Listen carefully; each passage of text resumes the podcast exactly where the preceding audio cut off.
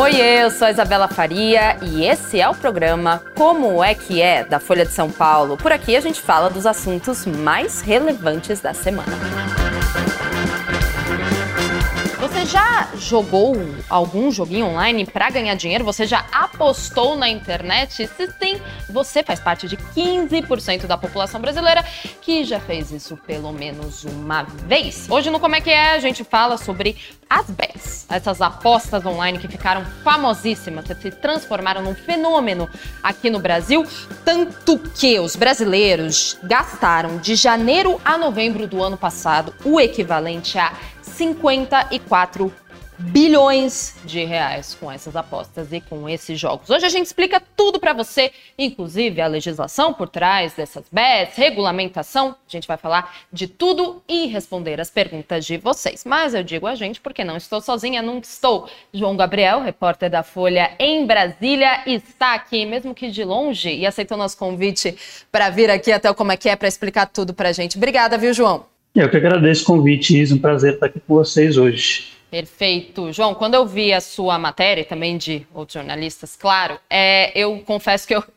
eu, eu me assustei um pouco, porque essa quantia que eu falei aqui na introdução, 54 bilhões de reais, é um, é um número muito grande. A gente vai entrar nele né, daqui a pouco para falar um pouquinho o que está por trás dessa quantia tão alta, mas eu queria começar a conversar com você em relação aos escândalos dessas casas de apostas, porque a Folha noticiou, outros veículos também, que muita gente, enfim, aposta, não recebe o dinheiro e quando vai brigar pelo dinheiro, casa de apostas diz que foi fraude, coisas assim. O que vocês apuraram que mais deixou vocês, enfim, chocados, escandalizados com, com essa questão da casa de apostas? Primeiro lembrar que a, a, série também tem, é feita por mim e pelo colega aqui de Brasília, Paulo Saldanha, repórter aqui também, e tem a participação da Natália Garcia, repórter de economia, que ajudou com algumas operações, né? algumas apurações, desculpa.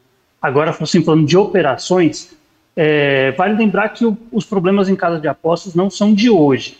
A gente, em 2021, teve um caso que ficou bastante midiático porque envolvia até é, o jogador atacante Diego Costa, era um caso de uma, de uma casa de apostas no Sergipe, se não me engano, no Sergipe, é, que era uma casa fraudulenta, que a Polícia Federal fez algumas operações ali para investigar é, essa casa. Recentemente, a gente teve outro caso que ficou muito midiático, que foi tocado pelo Ministério Público de Goiás, que aí não envolvia uma casa de apostas, envolvia uma organização criminosa que manipulava jogos de futebol brasileiro para ganhar o resultado nas apostas. Essa organização ela comprava jogadores para que, por exemplo, o cara ia lá apostava é, que tal jogador ia tomar um amarelo, ou tal jogador ia, ia chutar tantas vezes a bola para fora, pagava esse jogador, esse jogador cumpria a aposta do, do que esse cara tinha feito e ele recebia é, um prêmio por isso. Era uma organização que, que chegou a vários jogadores do futebol brasileiro, chegou a, a partidas da Série A do Campeonato Brasileiro, inclusive, e que ela, foi, ela é investigada ainda né, na Operação Penalidade Máxima, que é tocada pelo Ministério Público Estadual de Goiás, é, e que foi deflagrada no começo do ano passado, já está, se não me engano, na terceira fase, é, e começou depois que o presidente do Vila Nova, é, o Hugo Jorge Bravo, ficou sabendo né, de jogadores do clube dele que tinham sido contatados aí por essa organização criminosa e resolveu denunciar o Ministério Público, e aí o Ministério Público de Goiás, por isso começou em Goiás, ele atuou com com a ajuda de outras forças aí, é, de outros estados, mas essa foi a, o grande caso que a gente tem no Brasil até agora é, de organização criminosa. E tem recentemente também o caso da Blaze, é, que assim é uma casa de aposta, uma casa de aposta é, gringa, né, de fora, que tem uma grande atuação no Brasil, uma casa de aposta bastante famosa e que foi denunciada por não pagar as apostas, é, os prêmios aos apostadores.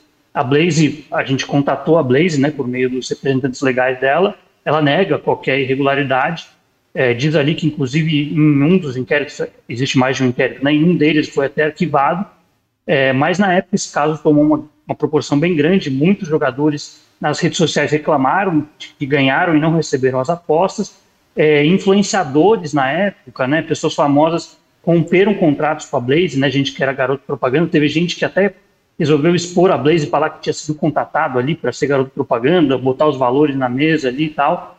É, e chamou a atenção aí de muita gente. Muita gente é, critica mais uma vez né, o, o, o, jogador Neymar, que é alvo de bastante crítica do público brasileiro, mas critica o Neymar porque ele foi um dos que não se pronunciou e ele é o principal garoto propaganda da Blaze.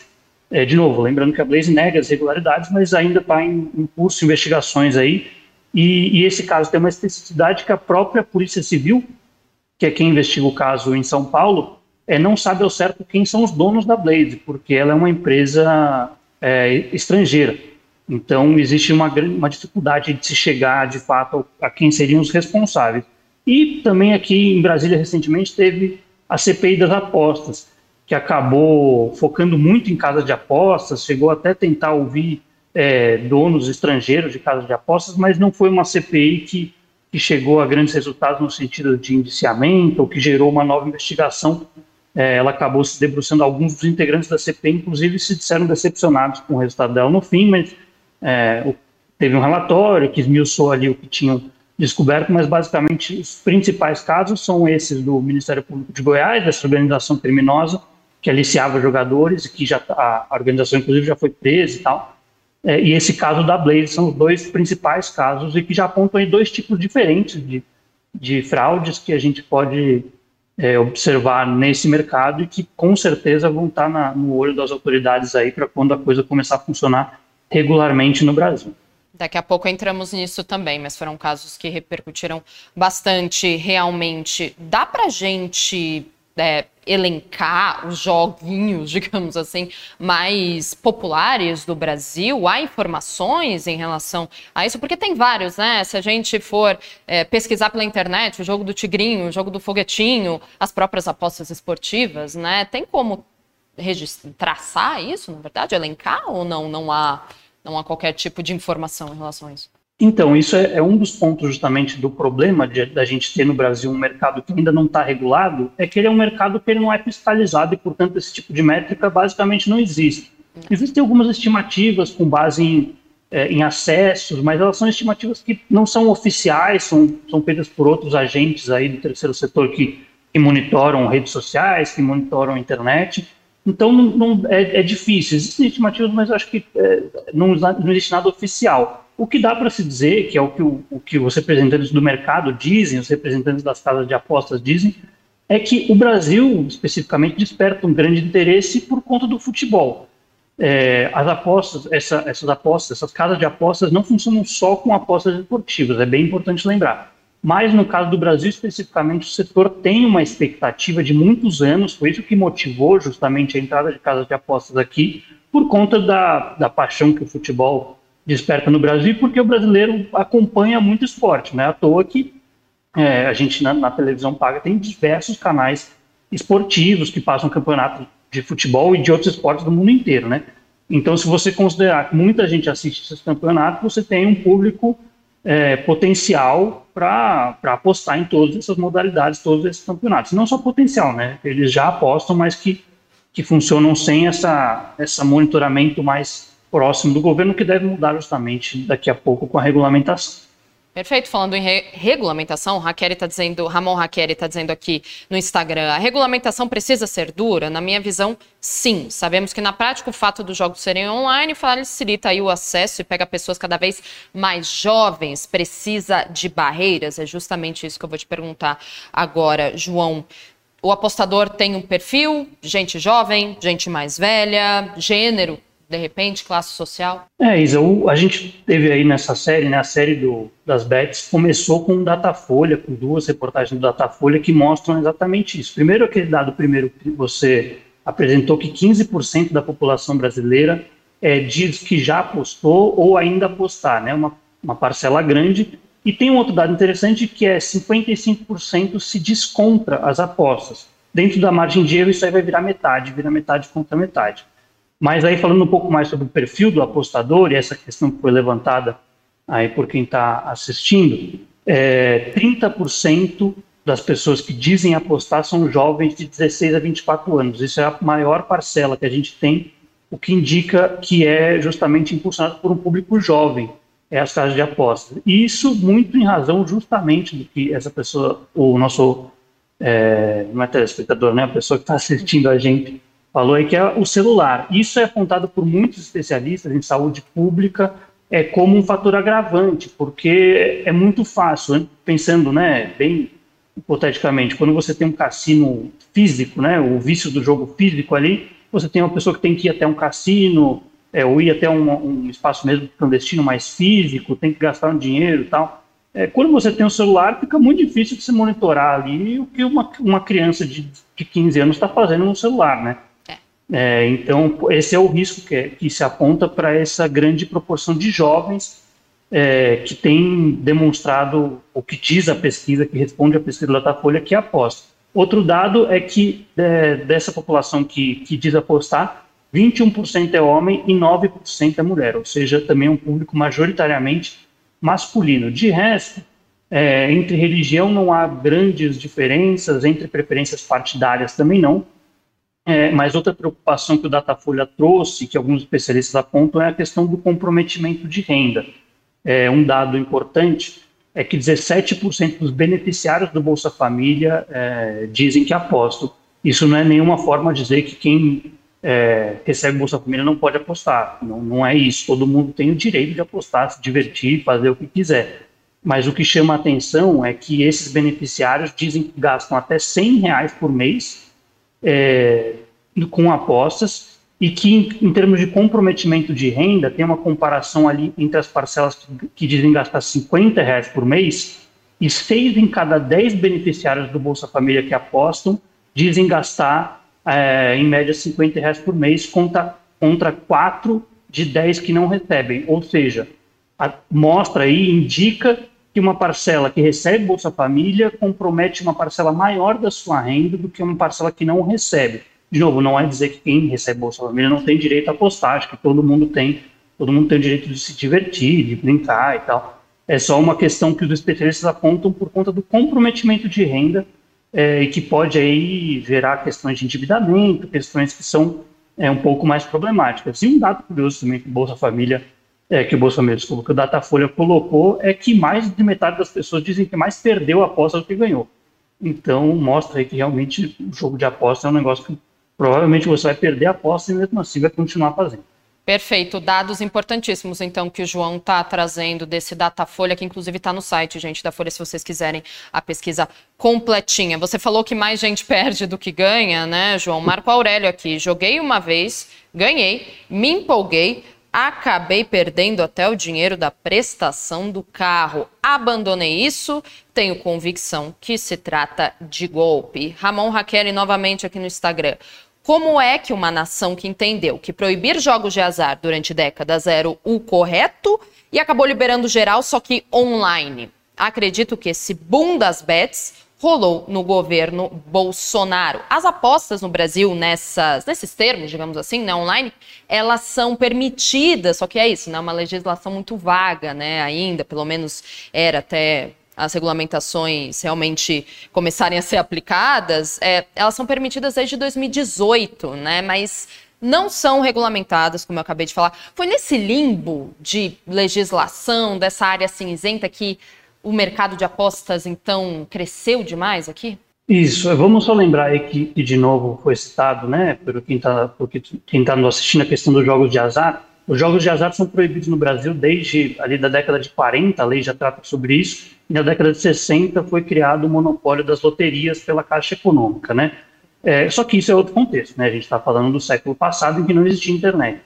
Quando é, a internet surge, começam os joguinhos online, as casas de apostas começam a surgir no mundo, é, em vários países, e começa a despertar o interesse de funcionar no Brasil. O que acontece? Em 2018, é, no fim do governo Temer, é aprovada a primeira lei é, que permite é, as apostas esportivas no país. Mas o que acontece? Depois que se aprova uma lei, a lei dá as diretrizes básicas para o funcionamento, mas depois que se aprova a lei, precisa se regulamentar. É aí que você vai criar os instrumentos de fiscalização, os instrumentos de controle, as formas de arrecadação, detalhes são todos ali. É, quem acompanhou, por exemplo, o debate da reforma tributária deve se lembrar que a reforma foi aprovada e, a partir desse ano, deve se regulamentar a reforma tributária. É, mas voltando para as apostas, o, o, governo Temer aprovou a lei, enfim, ali de 18, e passou para o governo Bolsonaro a questão da regulamentação. Nunca aconteceu. É, a gente acompanhou durante o governo Bolsonaro, tiveram várias idas e vindas, é, chegaram a ter multas do que seriam os decretos de regulamentação, mas elas nunca foram publicadas. Em grande parte, é, o que se diz nos bastidores é que existe uma grande pressão da bancada evangélica, que é historicamente contra jogos de azar, esse tipo de coisa, e era muito influente é, no governo Bolsonaro. Mas o que acontece? Quando se aprova a lei, se cria uma grande expectativa nesse mercado e as, as operadoras, as casas de apostas, começam a oferecer as apostas para o público brasileiro. Mas como não existia regulamentação, elas não podiam ter uma sede no Brasil, não podiam ter operação no Brasil, porque não existiam é, as diretrizes que elas tinham que seguir no país. É, disso se cria um grande limbo. Então, as casas de aposta que oferecem até hoje no Brasil, que, que você pode entrar aí, qualquer um pode entrar num site de casa de aposta, todas elas, se você for baixar lá para o rodapé, elas vão ter um endereço lá de, de outro país. É, algumas, várias, são em paraíso, o que se chama do paraíso fiscal das casas de apostas, que é Curaçao. É, algumas também são em Delaware, que é um, é um, lugar nos Estados Unidos que também é um paraíso fiscal. É, e outras em alguns lugares que se dizem que tem leis mais rígidas para isso. Malta é um lugar que, que é considerado um lugar razoável, e Reino Unido também tem muitas casas de apostas com sede lá. Mas fato é que todas essas é, ficam operando no mercado estrangeiro. Isso faz com que não gere arrecadação, elas não pagam imposto, elas também fica difícil a fiscalização, como a gente mostrou aí no caso da Blaze. A Polícia Civil não sabe quem são os donos da Blaze na investigação, porque não existe, não existe CNPJ no Brasil é, para essa operação.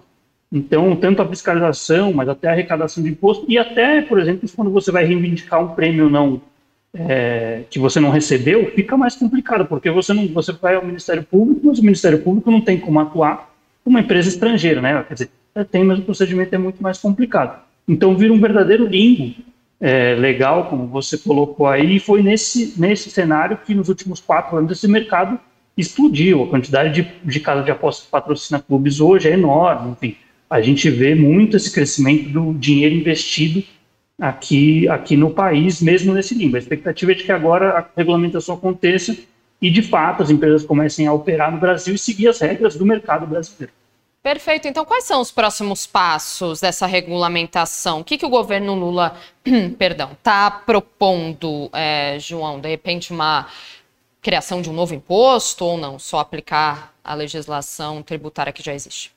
É isso. Então, é, é, ano passado gente, é, o governo Lula retomou essa discussão, né? Porque grande parte por uma expectativa de arrecadação. O Fernando Haddad ele precisa, ele, a grande bandeira dele é a meta fiscal, é cumprir o déficit zero aí. É, e para isso ele precisa de arrecadação. E o governo viu as casas de apostas como um, uma oportunidade de arrecadação, justamente porque eram, como a gente mostrou aí, 5 bilhões de reais que estavam sendo movimentados sem nenhuma taxação. Então se aprovou a lei ano passado que já prevê é, a taxação das casas de aposta, imposto para casas de aposta, e dá algumas diretrizes básicas para o funcionamento. E agora o governo trabalha internamente justamente na regulamentação. O que a gente já sabe, né? A lei das diretrizes, por exemplo, diz que é, as empresas vão precisar de sede no Brasil. É uma coisa importante, a lei diz que, que há pelo menos seis meses de, de transição para as casas de aposta. Ou seja, a lei foi sancionada pelo Lula pelo presidente Lula nos últimos dias do ano passado.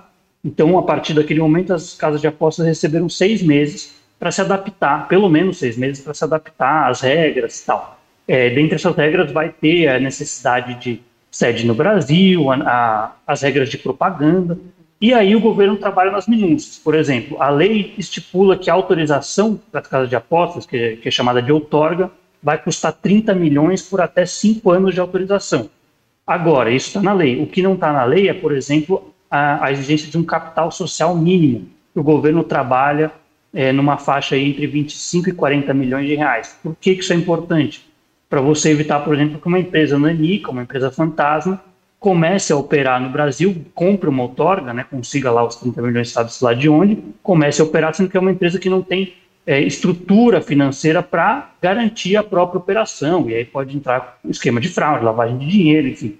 Outra coisa que se deve, deve ser colocada na regulamentação, que está se debatendo, é a questão de uma divisão de contas bancárias, é uma coisa bem técnica, mas, por exemplo, que você não possa usar o dinheiro das apostas para bancar a operação da empresa. Então a empresa vai ter que ter uma operação ali para pagar funcionário, para bancar o sistema deles e tudo mais, e uma outra conta exclusivamente para o dinheiro que entra e sai de apostas. Isso é, de novo, para garantir que uma empresa nanica não entre no mercado utilizando só o dinheiro dos apostadores e de repente quebre e todo mundo que colocou dinheiro ali é, perca.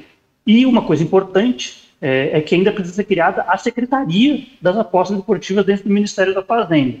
É, já há expectativa aí, faz tempo dessa criação, mas aí tudo que trata sobre criação de novos cargos sempre entra numa disputa entre governo federal e Congresso, gastos e não gastos, e é um pouco mais complicado, mas tudo indica que vai ser criada essa, essa secretaria ainda no primeiro semestre, é, justamente para poder fiscalizar, para poder monitorar e porque vai ser a secretaria responsável por dizer quem pode ou quem não pode é, operar no Brasil.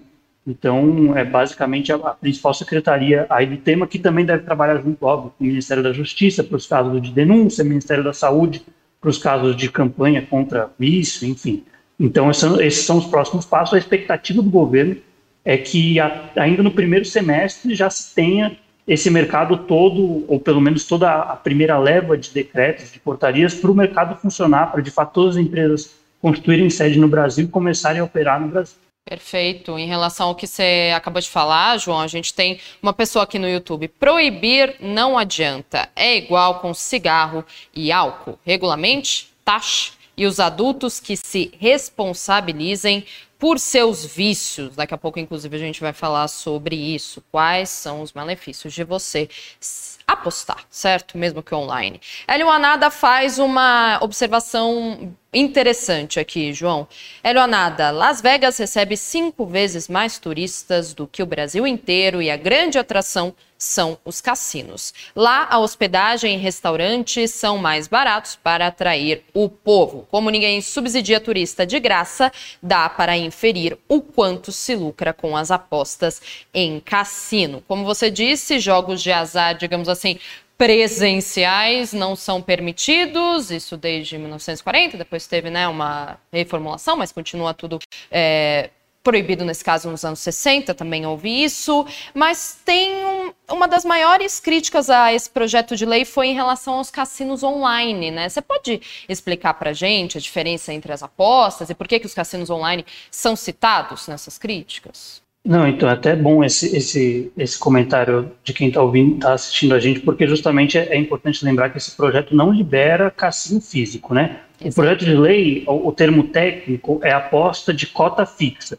que nada mais é do que uma aposta que você sabe quanto você vai ganhar. Então você lá, você põe X e sabe que se der o resultado Y, você vai ganhar três vezes X, por exemplo. Isso você já sabe na hora que você vai apostar. É, então, dentro desse escopo, se colocou primeiro as apostas esportivas, né, que são as clássicas, que já estão disseminadas há bastante tempo. A proposta do governo foi essa, com apostas esportivas. Quando chegou na Câmara dos Deputados, os deputados incluíram os chamados jogos online, que aí abre, abre espaço justamente para os cassinos e para os jogos de azar online. Por quê? Porque uma roleta, no fim das contas, pode ser interpretada como um jogo de cota fixa. Porque você sabe que se você apostar na, no número vermelho, se cair, você vai botar X ali nesse número vermelho, quando cair no número vermelho, você vai ganhar três vezes, quatro, cinco vezes X. É, esse foi o ponto que mais gerou críticas ao projeto. É, quando o projeto, depois que foi aprovado na Câmara, foi para o Senado, os senadores chegaram, inclusive, a derrubar esse, esse trecho do, do projeto de lei, mas voltou para a Câmara dos Deputados e a Câmara dos Deputados recolocou. Qual que é a grande questão aí é, no que toca os cassinos? É que existe uma estimativa aí, não é uma estimativa de novo oficial, mas é o número que se diz tanto pelo governo, nos cálculos do governo, quanto é, pela experiência do mercado em outros países, é que de 60% a 80% da movimentação financeira dos sites de apostas vem justamente dos jogos online e não das apostas esportivas, ou seja, a maior parte do dinheiro viria desse tipo de jogo. É, então, por isso que para o governo, inclusive, foi muito interessante essa inclusão, porque é uma, um aumento na arrecadação é, desse, de, de, todo, de todo esse montante de dinheiro que, de novo, Fernando Haddad depende aí, em grande parte, ou em alguma parte, para cumprir a meta fiscal. Importante lembrar só é que a taxa que foi estipulada é de 12% das casas de apostas e de 15% para os jogadores, sobre o ganho de cada jogador.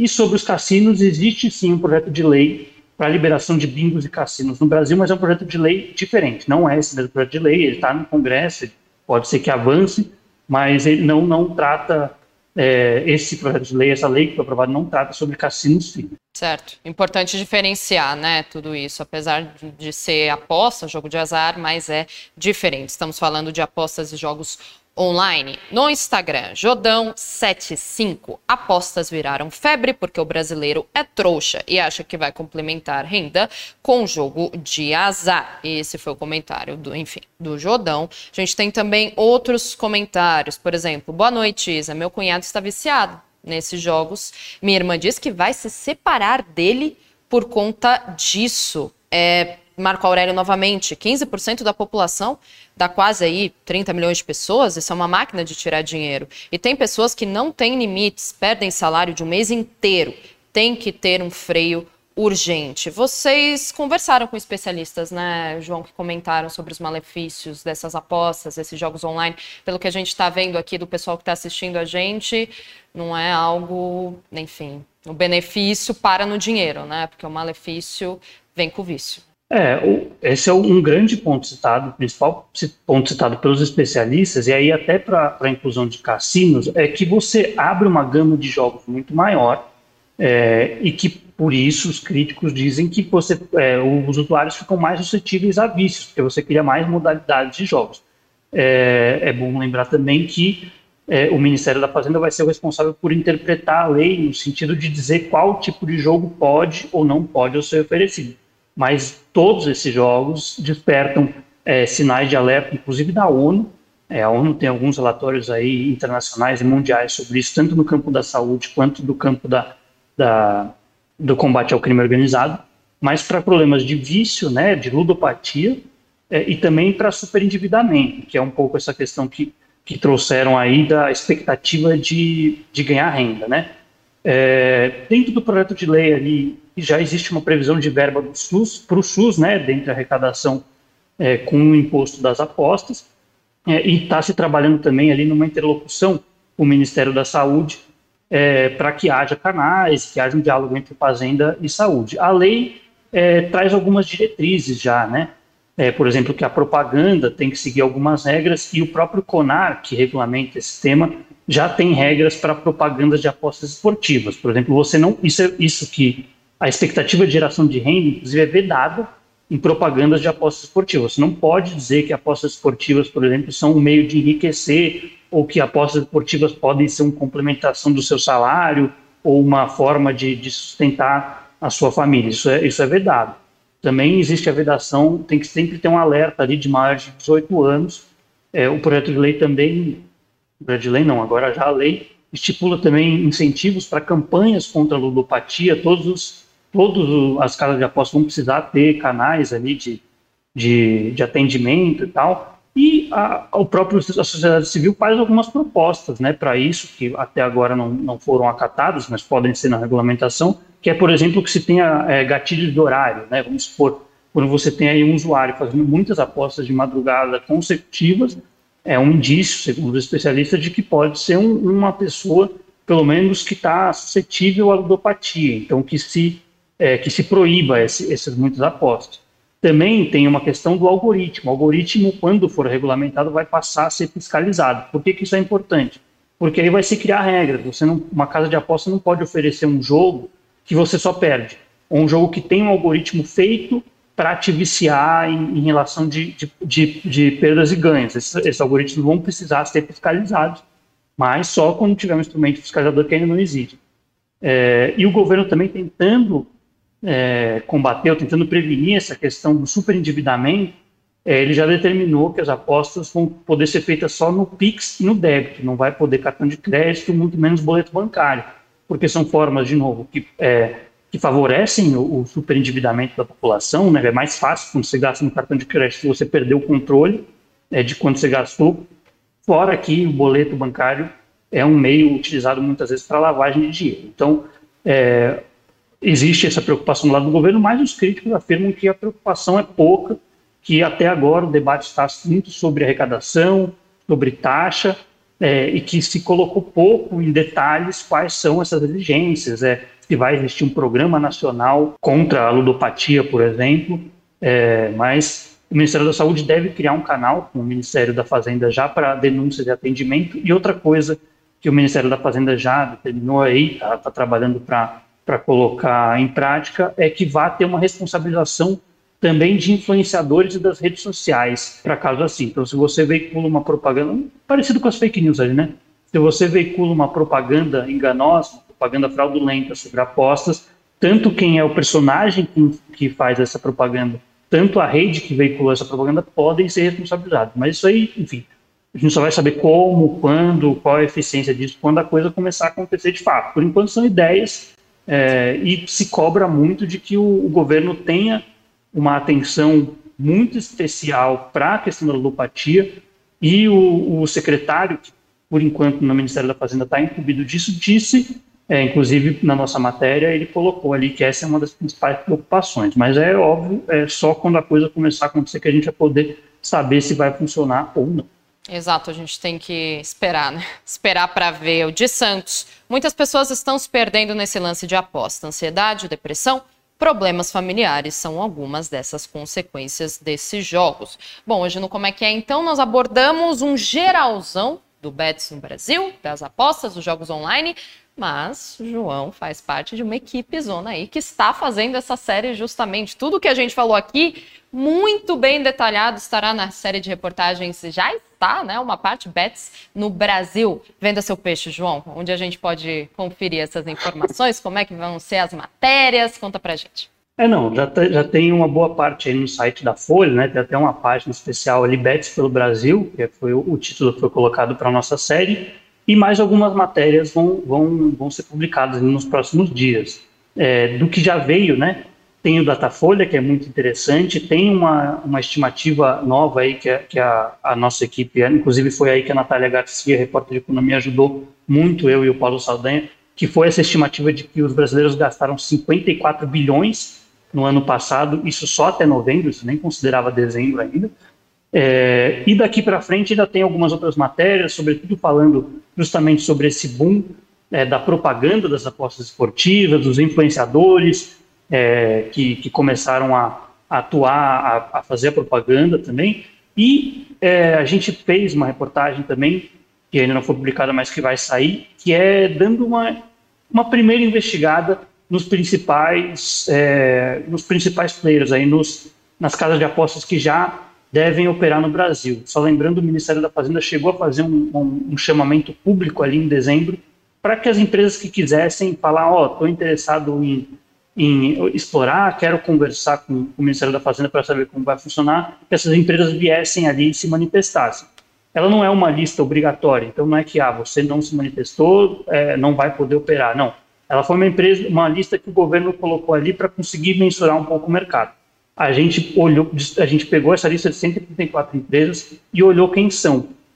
É, e ali tem desde umas empresas, por exemplo, imobiliária, colocando é, ali, empresa com capital social de zero reais, é, que se manifestou ali, com certeza não estaria dentro da, da, das regras atuais, e até empresas, por exemplo, é, uma empresa controlada pelo Grupo Globo, que é a empresa que controla o Cartola, se colocou ali, é, e a Caixa Econômica também colocou, e a Caixa Econômica disse que ele está está sempre atenta a novas oportunidades de mercado. Então a gente deu uma, uma revirada, uma primeira revirada nessa lista.